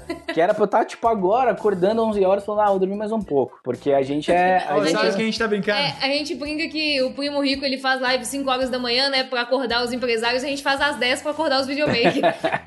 É, sabe o que a gente quer fazer, Américo? Até você falou isso é legal. A gente tá tentando agora chamar a galera pra começar a acordar mais cedo, pra mudar os hábitos dos videomakers, sabe? Que a gente veio numa leva e, e, não é- e não é- às vezes não é nem por não querer mudar, é por seguir um padrão constante de dormir muito tarde, acordar muito tarde. A gente falou, não, vamos começar a fazer com que a galera acorde um pouquinho mais cedo aí. Então, Cara, é mas ó, mas eu vou falar uma coisa aqui em minha defesa. Quando começou essa, essa quarentena, quando começou essa quarentena, eu achei assim, eu falei, velho, agora que eu já sou desregrado, agora que a vida vai zoar mais ainda, vou ficar jogando videogame, não sei o quê, e vou dormir 7 horas da manhã, vou acordar às 6 da tarde, e é isso. E cara, e no começo, assim, o primeiro, os primeiros 15 dias eu fiquei muito certinho, acordando cedo, dormir cedo e tal. Porém, cara, eu acho que a nossa galera, o pessoal, tirando a loucura de você ter que editar até altas horas pra entregar, virar uma madruga, pra cumprir um prazo muito louco que veio de uma agência, Uma de coisa ou outra, É. né? Tirando isso, eu, eu sinto, cara, que a madrugada ela é muito sedutora pra nós criativos, porque é o momento, velho, que o mundo para de encher o nosso saco. Então, assim, durante o dia, tipo, eu tô gravando essa live com vocês, eu me programei pra isso e tal. Daqui a pouco a gente vai desligar, eu vou começar a ver meu WhatsApp, vai ter um monte de gente, aí vai surgir um job. Eu tô gravando uns podcasts agora pra Claro sobre essa gestão de crise, como que o atendimento vai funcionar na net, na Claro Móvel, pós, não sei o quê. Então, tem vários jobs que estão surgindo dessas demandas remotas de coisa que a galera tá inventando e tal. Quando dá, tipo, 8, 9 da noite, cara, acaba de chegar a demanda, acaba de chegar tudo, é o momento. Quem tem filho, é o momento que os filhos vão dormir, dá janta pros filhos, bota pra dormir. Então é o momento que muitos do nosso mercado tem aquele tempo ali de ligar o computador, ver os vídeos dos youtubers, poder colocar um sonzinho um pouco mais alto ali, ficar de boa, não tem WhatsApp, não tem barulho da cidade, ninguém vai interfonar falando que chegou uma correspondência, sabe? Então eu acho que isso também é uma parada que acaba viciando a gente num, num lifestyle meio, meio errado, porque é um... É um Cedo Posso. total. Aqui... Você não pode contrapor, Tá não. tá. Eu Fica posso quietinho. contrapor, é só pra poder mostrar. É, sei, também fazia isso, mas qual que é o ponto negativo da história? O quanto isso prejudica a gente a longo prazo e em outras coisas, principalmente em relação a quando você quer cuidar do seu corpo treinando pra poder ter uma mente saudável a longo prazo, sabe? É só a gente olhar o aí a Lucas só ia quantidade... dormir 3 horas da manhã, velho. É, tem vários timelapses meu que eu tô editando assim, eu de repente durmo. Cara, na nossa gravação do filme aí, que é um curso que a gente tem de produção de vídeo com celular, eu durmo editando uma aula, tu acredita? Você viu Eu que ele tava dormindo, Pessoal, eu falei, não, não é possível. Então você vai vir mover o keyframe. Aí eu, Lucas, eu você durmo deu uma na aula, eu fico 20 minutos assim, ó. Você deu uma pescada aí, vambora, vamos dormir. Vai dormir. Então, assim, o, o problema é que é sedutor, mas é mais um vício do que a sedução. Porque uma coisa até que a gente falou na live ontem foi: se você é uma. No caso, seu aí que trabalha com a Nickelodeon, tá esperando um trabalho específico, sim, mas se você responde o WhatsApp o dia inteiro de cliente. Já é um trabalho que você pode delegar também, sabe? Caso você faça isso o dia inteiro. Ou então, às vezes, ir treinando o cliente, porque o cliente a gente tem que meio que moldar ele, porque ele acha que a gente tá ali o tempo todo. E moldando ele pra, às vezes, abrir blocos de resposta, sabe? Tipo, responde uma parte da manhã, próximo É, o negócio é que almoço. tem muita gente que não, não tem maturidade de conseguir lidar com isso e acaba se, se jogando nessa vida de sempre dormir tarde, sempre acordar tarde. E aí fode Aí cai num saúde, burnout, ou cai numa. Tipo, muita gente fala pra Velho, gente, pô, tô sem vocês- criatividade, tô, tô sem ideia. Vocês estão vocês estão um milhão por cento certo, cara. Isso daí é o certo. E eu já melhorei. Obrigado, não. Já valeu a live, já valeu a live. E, cara, eu vou falar, eu já, eu já melhorei muito nesse sentido. Porque eu era sem limite mesmo, velho. De Top. virar, de ficar muito louco e tal. E falar, velho, meu Deus do céu, não durmo, faz sei quantas horas e tudo mais. Eu já melhorei muito disso. E essas coisas de janela, vocês têm muita razão, cara. É, eu mesmo, velho, eu assim, eu sou um cara diferente do Duca. O Duca, ele consegue ficar respondendo o WhatsApp. E ele é um cara muito prático e que também o trabalho dele é diferente do meu. Então, por exemplo, quando ele tem que editar um vídeo e ele vai lá e ele, não que não envolva criação, que não envolva criatividade. Mas ele é um cara muito pragmático, muito sistemático. Então, para ele, cara, muitas vezes o Duque edita vídeo sem escutar o áudio. Ele tá ouvindo uma outra música, ele corta pela timeline ali para fazer o primeiro corte e depois ele vai ouvir o que aconteceu. Esse processo para mim já não funciona. Quando eu vou escrever roteiro, por exemplo, ou quando eu vou ter uma ideia de um vídeo ou pensar um conteúdo, cara, eu, assim, não é porque eu não sou do Alcor. Eu sou do Alcor, eu consigo fazer milhões de coisas ao mesmo tempo. Eu tocava e cantava, eu consigo editar e escutar música, eu tô falando com vocês, mas tô vendo que a galera tá comentando aqui, falando que eu tô lindo, que não sei o quê, lendo todo mundo. Eu sou do Alcor. Mas quando eu quero criar, ou quando eu, eu preciso gravar, por exemplo, por exemplo, nesse momento agora que eu tô falando com vocês, tá tudo assim, sem notificação, para poder focar nisso que eu quero, pra entregar o meu melhor, saca? Quando eu vou gravar uma locução, então eu já meio que deixo claro para todas as pessoas, tipo assim, velho, você quer falar comigo? Me liga, velho. Porque o WhatsApp eu não vou ficar todo o tempo, quando eu tô gravando. Mesma coisa pra Quando mim. eu tô gravando podcast, eu fico lá enfurnado, eu fico horas fazendo. E, e eu acho que a gente tem que ter esses momentos também, cara, de, de desconexão, porque senão, velho, você fica o tempo inteiro plugado, o tempo inteiro respondendo, e aí chega num loop que às vezes você tá dirigindo o carro, lendo o WhatsApp para responder um cliente, e aí, além de tudo, é perigoso. Então, cara. Você não tá mais presente nas coisas, né, velho? É. É, ou você tá pela metade, ou você tá um décimo do que você é. E aí eu tenho um outro problema que assim, se eu não paro pra focar numa parada, eu posso até naquele momento responder ou atender aquela demanda. Mas aí, se eu respondo uma coisa pra pessoa, eu não vou conseguir abrir minha agenda, colocar no calendário que eu tenho que entregar até coisa até aquele dia. Então assim, eu respondo no calor do momento, mas aí são tantas demandas que eu acabo esquecendo, eu me perdendo e aí eu vou falhar lá na frente. Então, muitas vezes, cara, eu deixo de fazer coisa ou eu falo, cara, se precisar falar comigo, me liga. Às vezes quando o cliente pede uma parada, hoje eu não tenho vergonha de falar que não dá, porque eu sou eu tinha muita dificuldade de falar não pras coisas. Até hoje é difícil pra mim, mas eu tenho que falar, cara, não vai dar, tá ligado? Ou então a galera me encomenda comigo um off e aí eu gravo e o cara fala: "Puta, tem como você limpar o áudio pra mim?" E aí assim, se tudo bem, se a gente faz um job junto, eu tô com o tempo livre, claro que eu vou fazer. Mas se eu sei que isso vai fuder todo o meu resto do dia, eu falo: "Cara, desculpa, irmão, eu tenho um call agora, não tem como eu fazer pra você." É, pri- prioridades, né? Exatamente. Você, eu acho que você amadurece na profissão de saber dizer não, de priorizar o seu tempo e priorizar o que é o que em cada momento. Prioridade, e aí eu queria só ressaltar mais um ponto dentro disso que ele falou, velho, que é o foco, cara. O foco, ele tem que ser treinado todos os dias, porque é muito difícil de focar. Eu comecei a aprender sobre meditação e eu sou viajado, cara. Eu sento ali, aí eu pum, passo o carrinho, eu viajo no carro, imagino o carro em slow motion, uma cena do carro. Eu tinha muita dificuldade, mas eu comecei a ver que não é você fugir dos pensamentos, é você entender onde eles estão e entender que tá tudo bem.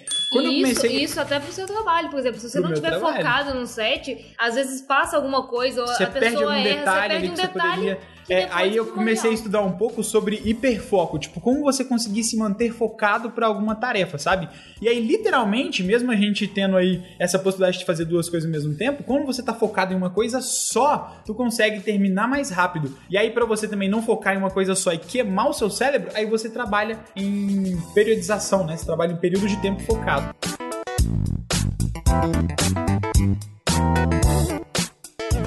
Eu vou fazer a minha última pergunta aqui, Duca. Ih, Duca, já tô misturando já. Entrou na 11 horas e entrou na cabeça Américo. Que, ó, hoje vocês já têm desde 2012 com o canal. Você se realizou profissionalmente, trabalha com grandes marcas. Qual que foi o sonho que você ainda não realizou? Caralho. Vários, velho. Centenas de sonhos, tá louco. Não, cara, eu não me sinto nada realizado, cara. Eu, nada, nada, assim. Eu sou um cara, como eu falei, muito inquieto e muito insatisfeito, não de forma ingrata. Eu sou muito grato por tudo que eu fiz, cara. Toda a minha trajetória, todas as coisas que eu fiz, realmente, assim, eu conquistei coisas que eu tenho uma- um puto orgulho, de verdade, assim. Seja com o canal, com a produtora, lugares, festas, convites que a gente teve, participar de certos grupos, jobs, enfim, tem, tudo isso me deixa muito grato e eu sou muito feliz. Inclusive de hoje, nesse momento tão difícil, eu tá com uma agenda cheia, seja gravando podcast, gravando lock, fazendo consultoria para canais, que é uma coisa que a gente faz, a gente abre a câmera e fica ajudando criadores à distância, como melhorar a luz, melhorar a câmera, enfim. Então, tudo isso eu sou muito grato, cara, a Deus, ao universo, às pessoas, a mim mesmo, eu sei reconhecer o tanto que eu estudei, o quanto tanto que eu me dediquei. Mas eu não me sinto nada realizado, cara. Eu me sinto muito insatisfeito com a minha carreira em todos os níveis, no sentido de buscar a satisfação no- numa coisa maior, não porque eu não De esteja poder feliz. mais, né, Exatamente. também. Então, assim, coisas que eu quero realizar na minha vida ainda. Eu quero muito fazer ficção, seja como ator, que é uma coisa que eu quero voltar a fazer. Eu tenho uma puta saudade de ser apresentador, de estar no dia a dia no set ali, na frente da câmera. Foi muito legal aprender os bastidores, me ajuda hoje. Hoje eu sei quando eu tô sendo gravado se o cara tá com uma grande angular, se ele tá com uma tele, se eu tenho que gesticular aqui, ó, eu se eu posso ser mais expansivo. Enfim, tudo isso me ajudou. Mas coisas que eu tenho, projetos que eu quero fazer. Eu quero que o audiovisual chegue em outros níveis, eu quero que a gente lance outras coisas além do canal do YouTube. Eu quero que a gente tenha um site, que a gente faça outras paradas. Eu quero muito investir na ficção, seja como ator ou como diretor, escrever um roteiro, filmar um curta, para pegar um aprendizado, desenvolver um rolê e de repente um dia fazer um longa. Eu tenho muita vontade de fazer isso. Que mais? Ah, eu quero trabalhar com marcas que eu ainda não trabalhei, porque assim é muito legal. A gente trabalhou com marcas que a gente é super fã, mas eu quero assim dentro dessa marca que a gente fez e de outras marcas, eu quero chegar em outros lugares lá dentro, né? Porque tudo é uma escada, né, galera? Tipo, Total. às vezes as pessoas acham que a felicidade é você chegar num lugar. E, e não é, cara. É aquela- aquele velho clichê que muitas vezes o, o, o rolê é o caminho, é o processo até você chegar lá. Acho que o, É o. Everest acho que é a ma- maior metáfora pra isso, né? A galera se prepara um puta Total. tempo fisicamente, vai para pro Nepal, faz uma aclimatação, fica um mês lá respirando aquele ar, aí vai subindo de base, vai subindo de base. Quando chega lá em cima, a galera que não entende fala assim: caralho, você tá arriscando a sua vida, você tá se matando pra chegar lá, olhar, tirar uma selfie e voltar. Tipo, não, brother. Se você não entendeu que o, o- o Everest, o pico, é quando o cara decidiu que ele vai e todo o processo que fez ele evoluir até chegar lá, então, mano, não vá, né? E, e, tipo, e não jogue água no chope desse cara. Porque é isso, velho. Então, é, é isso, cara. Pra gente, assim, a Canon é a base 1 dentro do próprio universo da Canon. Se a gente conquistou aquilo, agora a gente quer num outro, no futuro próximo, a gente virou influenciador dos caras, depois a gente virou embaixador, aí a gente vai, pô, qual que é o próximo passo? É a gente participar do desenvolvimento de um produto, é a gente gerar esse conteúdo num outro âmbito, num outro nível, e aí isso de outras marcas, e aí estamos falando de Apple, por exemplo, quero trabalhar com a Apple pra caralho, sabe? Tipo, eu vi o, vi vi o vídeo do Lucas lá, cara, de coisas que, pô, você abriu o notebook com uma mão só. É só quem já teve essa porra, mano, e, e já usou, que sabe o que que é, tá ligado? E Não, eu peraí, usei os peraí. dois lados, eu Américo, posso e falar. ele não gostava. Eu era Apple maníaca Eu- do casal, entendeu? Ele Não, detestava. Falava, eu era. Tinha Avel, eu era MacGyver, meu irmão. Falou do Avel aqui, eu vou te falar o que, que ele e, cara- faz. Inclusive, não, deixa eu contar um assunto importante. É, vai cortar, hein? Ó, Antes de cortar, tomara que não corte, pessoal. Só já adivinhando, hein? Assim que a live termina. Puta que pariu. Sério? Cara, Caralho. Sério. Deixa eu chamar. Vai. Vamos só terminar e a gente volta. Caralho, foi o time, foi o time mais perfeito de tapa na cara que eu já vi na minha vida. Foi perfeito, foi perfeito. Antes da Foi live acabar, calma. Pessoal, eu só já deixar o recado aqui antes que essa também encerre, antes que a gente achando no Duque aí.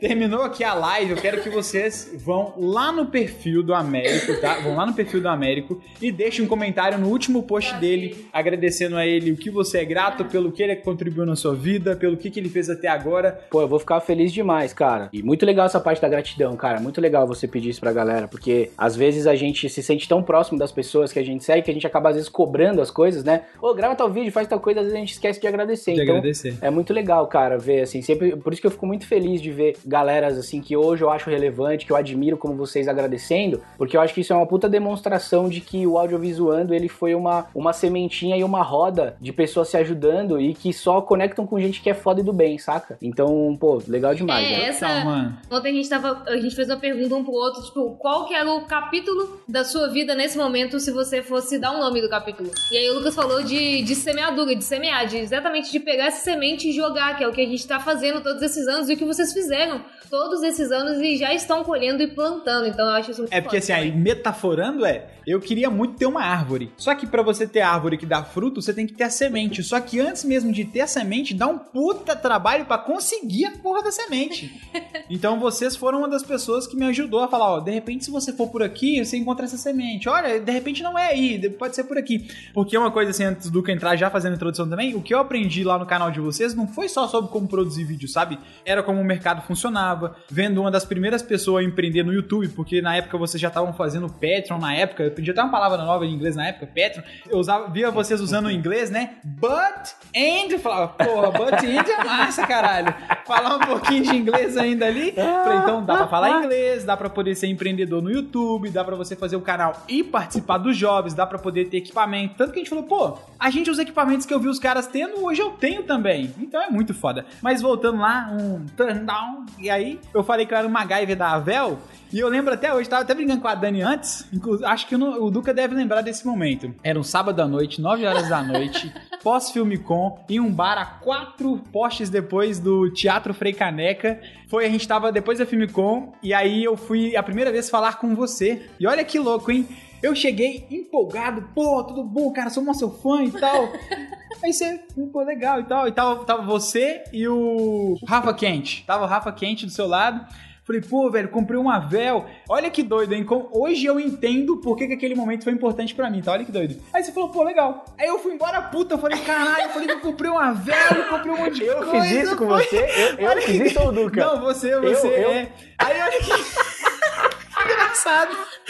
O Lucas foi ignorado, Américo. Você não tem noção. Não. E eu virei e falei, pô, comprei um Avel, ele é Core 7, 8 GB de placa de vídeo, Ultra Mega Power 32, você, pô, maneiro. tipo, Ai, caralho. eu fui, Ô, velho, eu fui lá olha na só. dona e eu falei, você acredita que ele falou que foi maneiro? é muito engraçado. Peço desculpas, peço Não. desculpas, porque. Mas eu acho que, ó, na minha. Na Denúncia. minha. Na minha ap- apresentação, na próxima vez que eu, que eu fizer uma live dessa e alguém me perguntar quem sou eu, eu vou colocar a hashtag sincero também. Porque assim, cara, o que acontece? Eu falei, maneiro. Eu acho a Vel muito maneiro. Eu recomendaria os notes da Vel pra galera que quer editar. Porém, porém, eles não estão do nível de um Apple. Isso você tem que saber. eu po- Ponto final. Eu também provei, o mas, seu ó, ponto, o que é, mas o Vai, que, que vai. foi o que é muito doido é tipo hoje, por exemplo, muita gente chega em mim nadando o tempo todo falando sobre equipamento. E olha só pra você ver a primeira E, e abordagem. logo depois do evento, que você fica com uma cabeça extremamente cheia, Você tá porque cheio. é muita coisa. É, aí hoje, por isso que eu acho que naquela época eu não soube aquele momento pela ignorância do conhecimento. Que quando você não tem conhecimento, você se torna ignorante. E pela ignorância do- da falta de conhecimento, eu falei, pô, ele falou só maneiro, pra mim é tão incrível. Mas, depois de um evento de apresentar o dia inteiro, eu vim falar sobre equipamento, pô, eu poderia ter falado sobre tanta coisa. Eu fui falar que eu tinha um Avel. Que bosta! Muito legal, cara. Sabe? Então é muito doido hoje ver também É legal ver essa evolução. quanto eu sabe? aprendi com a minha própria evolução a partir de um ponto de vista. Então, não é esse o ponto, é o que eu aprendi tirando daquilo, sabe? Não, cara, e é legal também você reconhecer que a gente tava o dia inteiro ali super preocupado em apresentar o evento. Cara, agora que vocês são pessoas públicas, vocês sabem que quando a gente encontra uma galera, suga a nossa energia, tá ligado? Muito, que muito. isso. Porque você, quando você conversa com alguém, você tá ali entregando o seu melhor, a gente no palco, fazendo sorteio, e aí mil coisas que podem dar errado. E aí o Rafa Quente, nesse dia, teve que ir pra uma reunião e voltar, então mudou a agenda. E aí o Ivo fala pra gente, cara, mudou a América, segura no palco ali cinco minutos e tal. Então no final do dia, quando eu tava relaxando, você me fazer aquela pergunta, Tomando cara... uma cerveja. Pô, sacanagem. Não, e o mais louco, talvez se você tivesse falado, cara, comprei um MacBook Pro, eu ia falar o mesmo maneiro, porque Sim. ali eu já tava numas de tipo, mano, vamos beber, É. vamos ficar aqui de boa Vamos e tal. É por isso que eu falei, não é pela marca, não é o, o- não é o equipamento, poderia ser uma câmera, mas é o fato de eu ter chegado e ter falado sobre um sobre guia, né? Sobre equipamentos que não tem a ver ali agora. Cara, mas ó, mas rapidão, mas por outro lado, cara, eu acho que você não deve se culpar, porque assim, talvez naquele momento foi o ponto de conexão que você achou que seria o start de uma conversa. E que talvez não fosse o mais apropriado, mas era o que você tinha. É. E talvez você tivesse. pensei por esse lado. É, talvez você não tiver. É, cara, é tipo aquilo, é o que eu falo pra todos os meus amigos mais novos. E quando eu saía na noite, que eu era solteiro com os meus amigos, eu falava sempre, velho. Tipo, você quebrar o gelo numa conversa com uma garota, com um cliente, com alguém que você vai abordar, é a parte mais difícil. Porque você tem que imaginar algum ponto de conexão entre vocês que não seja uma forçação de barra, no caso da garota, pra não, né, não ofendê-la, não ser eh, abusivo, escroto. No caso de um job, pra você não parecer, ô, tô querendo te vender aqui, ó, sou, olha aqui meu cartão. Não ser isso. E naquele momento você era um cara que já conhecia a gente, eu não te conhecia. Você chega e fala, mano, o que, que eu vou falar pra esse cara pra ele poder virar É e bem me tá notar e comigo?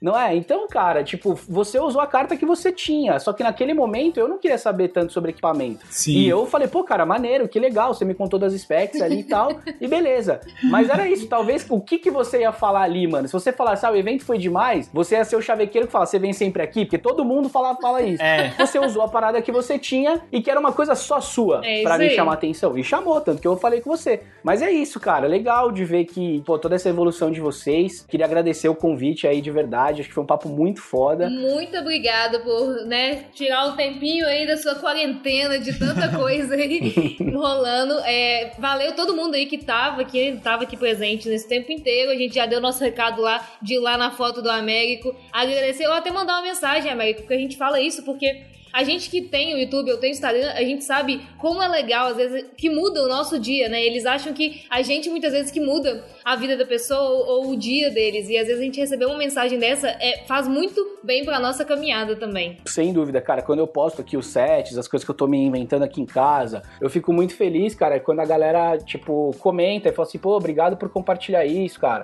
Você me ajudou com essa dica, com essa parada e tudo mais. E é isso, mano. Eu acho que no fim das contas a gente tá todo mundo se ajudando e tudo mais. Todo mundo. E uma coisa, e assim, sem querer atrapalhar a live de vocês e atrasar mais ainda o Duca, mas acho que, sei lá, mais uns 10 minutos ele não vai ficar tão puto. Eu vi muita gente perguntando coisa aqui e eu ignorei. Tipo, fiz igual notificação no celular. Falei, não, tô no flow aqui, tô dando o meu melhor. Mas dá pra responder alguém? Dá pra falar alguma coisa? Dá pra dar um chorinho de minutos aí ou, ou não? Dá, vamos.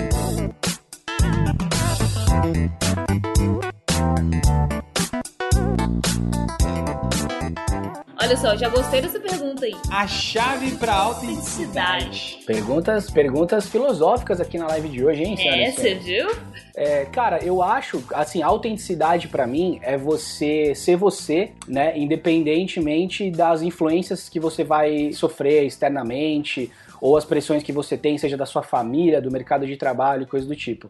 Eu acho, cara, que a chave pra você ser autêntico é primeiro você ter muita convicção no que você quer, você acreditar realmente no que você quer fazer. Então eu sempre quis trabalhar nessa área, cara. Eu sempre falava pra todo mundo assim, ah, eu quero ser ator, eu quero ser artista. E a galera falava, tá, mano, mas isso é hobby, você vai viver do quê? Eu falava, não, velho, eu vou viver disso, cara. Ah, mas pô, é difícil. É difícil ser ator de teatro no Brasil. Então o que eu posso fazer? Eu posso fazer publicidade, eu vou ser ator de publicidade. É pensar mais na solução do que no problema, né? Tipo, eu quero fazer o caminho, não sei como. É, e outra, cara, eu acho que você tem que ver se você realmente sustenta aquilo, né? Da, se aquela roupa serve pra você. Porque a autenticidade eu acho que é muito isso, né? Você vê qual é a sua verdade. Então, eu sou um cara que eu sempre quis isso mesmo, sempre amei teatro, sempre amei televisão, sempre amei comunicação, tecnologia, sou nerd. Então, eu- são coisas que eu falei, é isso. E aí você tem que estar preparado pro julgamento, que as pessoas, elas adoram julgar os outros, cara. Então, eu acho que você se manter autêntico é você sempre ter convicção da- das coisas que você realmente quer, gosta, acredita e vai buscar. E também uma coisa muito importante, você sempre saber que sempre vai ter gente acima de você e abaixo. Total. E eu acho que esse exercício de, de tilt, ele é muito importante, cara. Que foda. De você olhar e falar assim, cara, aqui abaixo de mim, Vou ó, tem deixar o Já site já estamos anotando aqui. A gente tem um caderninho sempre, É, sabe? é, tipo, Eu também tenho. Legal, é, mas é isso, cara, de, de falar, abaixo da gente tem um monte de gente que queria estar no meu lugar, então eu vou ser grato, não vou pisar em ninguém porque eu já tive lá embaixo, e ao mesmo tempo, cara, olha o que esses malucos estão aprontando aqui em cima, então eu quero chegar e quero subir isso aqui. Você viu o post, né? É, Vi, vi. Acabei vi. de lembrar dessa associação. É, Mas é a, a gente fala uma frase aqui, Américo, que é acredite mais do que você acredita. A Ana, inclusive, colocou aqui nos comentários. Que é exatamente isso que você falou. Resume muito bem. Como se manter na crista da onda tanto tempo no mercado crescente como audiovisual? Cara, essa pergunta é muito legal. Até eu, eu, eu o tinha Marcelo sempre faz as melhores Ó, perguntas. tô- aqui. agora eu tô no nível 2 do poço, né? Eu tô olhando aqui, ó, vou cuspir na comida de todo mundo aqui pra lá. Cara, primeiro, obrigado de falar crista e tal. É, eu não considero dessa forma. Eu acho que a gente sempre teve num lugar muito legal, mas eu não acho que a gente, enfim, tá na crista ou se manteve na crista desde sempre. Acho que a gente teve momentos de altos e baixos. Eu acho que é muito importante isso, isso, inclusive, você reconhecer pra poder melhorar. Mas eu acho, cara, que é aquilo que eu tava falando da paixão, do amor, cara. Uma coisa que nesses oito anos nunca mudou do audiovisuando, pode ter mudado a lente, pode ter mudado a câmera, eu engordei muitos quilos, o Duque emagreceu alguns, o cabelo muda, o cenário muda, a tecnologia evoluiu, a gente editava no software, hoje edita no DaVinci, enfim, essas coisas mudam. Mas o que nunca mudou foi a minha paixão, cara, de acordar todo dia, seguir as pessoas que eu acho que são relevantes, pesquisar, querer melhorar, falar, cara, quando eu comecei eu queria ter o equipamento. Quando eu tive equipamento, eu vi que eu faltava técnica, então eu fui melhorar na fotografia. Aí depois eu vi que se eu editasse eu ia melhorar, daí eu fui me desafiar. Acho que é sempre, cara, acho que é- pode parecer clichê, pode parecer esses coaches motivacionais aí que eu tenho um puta bode, mas eu acho que é você sair do seu lugar de conforto, cara. E observar o processo também, né? É, cara, quando você se desafia a fazer uma parada que você não sabe, tipo a live do audiovisuando, é uma parada, cara, que a gente falou assim, cara, tamo trancafiado, tamo longe, eu quero transmitir com a melhor câmera, o Duca com a melhor câmera, como a gente vai juntar os sinais e Foda. fazer isso da melhor forma. E a gente gente se fudeu. Uma semana a gente passou vergonha, a gente fez lives que não tava sincronizado, quem acompanhou sabe. E hoje a gente tem uma live que tá legal, cara. Pô, tá legal bem não, legal tá e que a gente foda, aprendeu tá, a fazer. ó, tá muito bom, tá no nível incrível. Tá no nível profissa. Mas a gente ainda quer fazer outras outras loucuras. Cara, eu não sei se vocês viram, mas eu, eu, eu, eu transmiti um voo de drone que eu decorei Eu da vi, sacada da da, minha casa, pro casa, Instagram, eu vi. tá ligado? Então, é- é- eu acho que é isso que, que move, cara, que me move, né? Tipo, resumindo tudo que eu falei antes. É eu falar assim, caralho, velho, tá todo mundo fazendo live no Instagram. Um monte de live bosta, mano. A galera abrindo com câmera ruim, áudio merda, gerando conteúdo nada a ver, só pra falar que faz. Dentro da nossa galera, quem que tá fazendo legal? Pô, o Casal Rec tá fazendo, é, eu vi umas que o Davi tava fazendo, que ele participou, Uhum. o Vitor Cine, enfim, Monotocha, galera. O que, que eu posso fazer de diferente? Puta, seria legal se a gente hackeasse e conseguisse colocar um sinal de câmera lá dentro. Beleza, vou tentar fazer. Porra, e se eu puder fazer isso com drone? Como que eu vou fazer? Aí o desafio de conseguir fazer esse hack me ensinou 200 coisas essa semana, tá ligado? E isso gera conteúdo pro canal, isso gera soluções. Eu tenho certeza, cara, que isso um dia eu vou estar num evento ou num job e alguém vai falar assim: caralho, se a gente conseguisse entrar agora com feed de vídeo de drone, eu vou falar, eu sei fazer. Eu boto pra vocês. Então é isso. É, fala assim: você quer? Você me dá cinco minutos? É, é, você, você só aprende quando se coloca à prova, né, velho? Se você se colocar à prova, Exato, você vai cara. descobrir É. não só o que você tá procurando, como outras coisas também. E além de, dessa questão de ser curioso, é exatamente isso. Ser curioso, mas também solucionar o problema. Ver como fazer. Então, botar esses dois em Vou prática. fazer uma filosofia final aí antes da gente ir pra próxima pergunta, que é, eu fiz uma live, meu- esse foi no meu canal no YouTube, falando que dá pra ser leve, tipo, a vida dá pra ser mais leve. E eu fiz uma analogia que a vida é um grande jogo Mario World, sabe? Dentro do mundo tem outros mundos, e dentro do seu mundo pessoal tem outros mundos também. No Mario World, às vezes você tá ali, você bate numa paredinha e você descobre que aquela parede te leva pra um outro lugar, que você pega mais pontuação, que às vezes vai te ajudar a não perder vida lá na frente. Então é isso. Não, e aproveitando essa, essa analogia maravilhosa, muitas vezes você tem que bater a cabeça nas coisas pra poder abrir Aham. paradas, né? Você pode pular Legal. por cima em algumas, mas algumas tem que pular de baixo. Da hora. Recomenda algum livro? Cara, ó, livro, é, eu sou um cara que eu leio muito mais coisas online, assim, e tal. Não tenho lido tantas coisas mais clássicas, assim, mas dentro do nosso mercado, cara, eu acho que um livro bem legal é o Story, do Robert McGee, que é tipo a bíblia do roteiro. Então, pra quem quer aprender em relação a, a- a roteiro e tal, eu acho bem legal. Se você procura uma leitura mais leve, assim, mas de uma coisa que vai te inspirar e vai trazer bons insights, tem o Hobby como artista, que acho que vocês já Foda. citaram aqui Aham. que a gente até fez um vídeo no audiovisuando sobre ele. E aí, cara, assim, se você der um Google, é, eu não lembro de cabeça o nome agora, eu posso ver depois fazer uns stories lá. Mas se for alguma coisa mais técnica de buscar aprendizado, tem vários guias legais de fotografia da National Geographic, tem vários livros que falam sobre, como se fala, tipo um dicionário de cinema que vai ensinar várias palavras e várias coisas ali Com do rolê certeza. do mercado, tanto de fotografia quanto de produção e tal, que eu também acho que pode ser interessante. Perfeito. isso, então. É isso. Voltando um pouquinho que a galera comentou aqui, que a gente também tava vendo, eu ri muito de um cara que ele tava comentando que ele também é dual core, que ele tava vendo a live e editando no programa, e ele esqueceu de dar a Command S, perdeu o programa Viu? que ele tava editando aqui. Eu, eu acho que eu sou placa Cara, de. ó. No, computador, eu acho que eu sou placa de vídeo. Eu sou bem focado, sabe? Tipo, é o vídeo, é o vídeo, porra. Vamos processar. Então, mas- mas, sabe, cara, ó, eu sou um cara que eu sou capaz de fazer várias coisas ao mesmo tempo, mas uma coisa que eu percebi na minha vida é que isso serve pra coisas fáceis. Tipo assim, você assistir uma televisão e lavar uma louça, você organizar o quarto enquanto ouve uma música. Agora, pra fazer as coisas direito, cara, é muito melhor você blocar e pra pessoas que são indisciplinadas como eu é muito mais difícil, mas é muito melhor falar assim, cara, eu vou fazer tal coisa para de tal a tal horário, eu vou fazer daqui ali, vou fazer desse jeito, enfim. Tem mais um monte de pergunta aqui, Américo, mas a gente vai se. A gente escolheu aqui as melhores. Mas é muito Boa. obrigado por tudo, por esse, essa Valeu, irmão. masterclass aí, esse open conhecimento. Foi um masterclass aqui mesmo, hein? Valeu, galera. Pô, puta honra participar com vocês. Brigadão mesmo pelo convite. Pelo, pelos depoimentos aí, cara. Isso enche a gente de orgulho mesmo, assim. Fico muito feliz. Hoje que vocês estão desse lado, vocês sabem o quanto motiva a gente. Então, muito obrigado de vocês terem dado esse feedback aí, de saber que eu ajudei a construir essa história linda de vocês. E pra galera que tá vendo, meu muito obrigado. Arroba Américo Fázio, arroba audiovisuando. Vão lá, esse papo continua lá. Podem me mandar aí as dúvidas que não deu pra responder aqui, que eu foquei mais no- na resenha, que foi muito legal. E eu tô gravando áudio aqui, eu tô com dois lapelas aqui, porque eu tô gravando áudio, porque vai rolar um podcast desse papo, é Vai isso? rolar o nosso Hackcast. Tá aqui, ó. É que então, tamo junto, galera. Muito obrigado. Irmão, obrigado, viu? Gratidão não só pela live, mas por tudo. Agora vamos com o Duca, hein?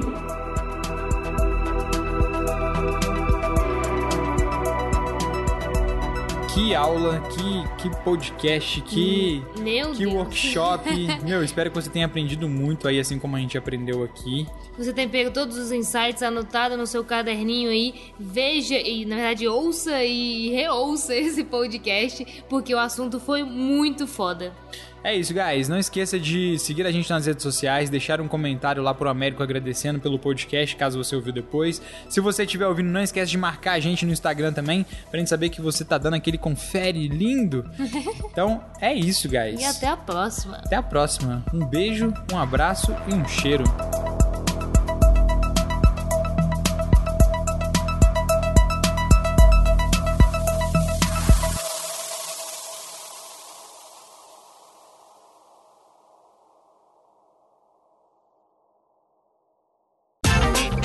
Esse programa foi editado por Adriano João Videomaker. Produções audiovisuais e podcasts.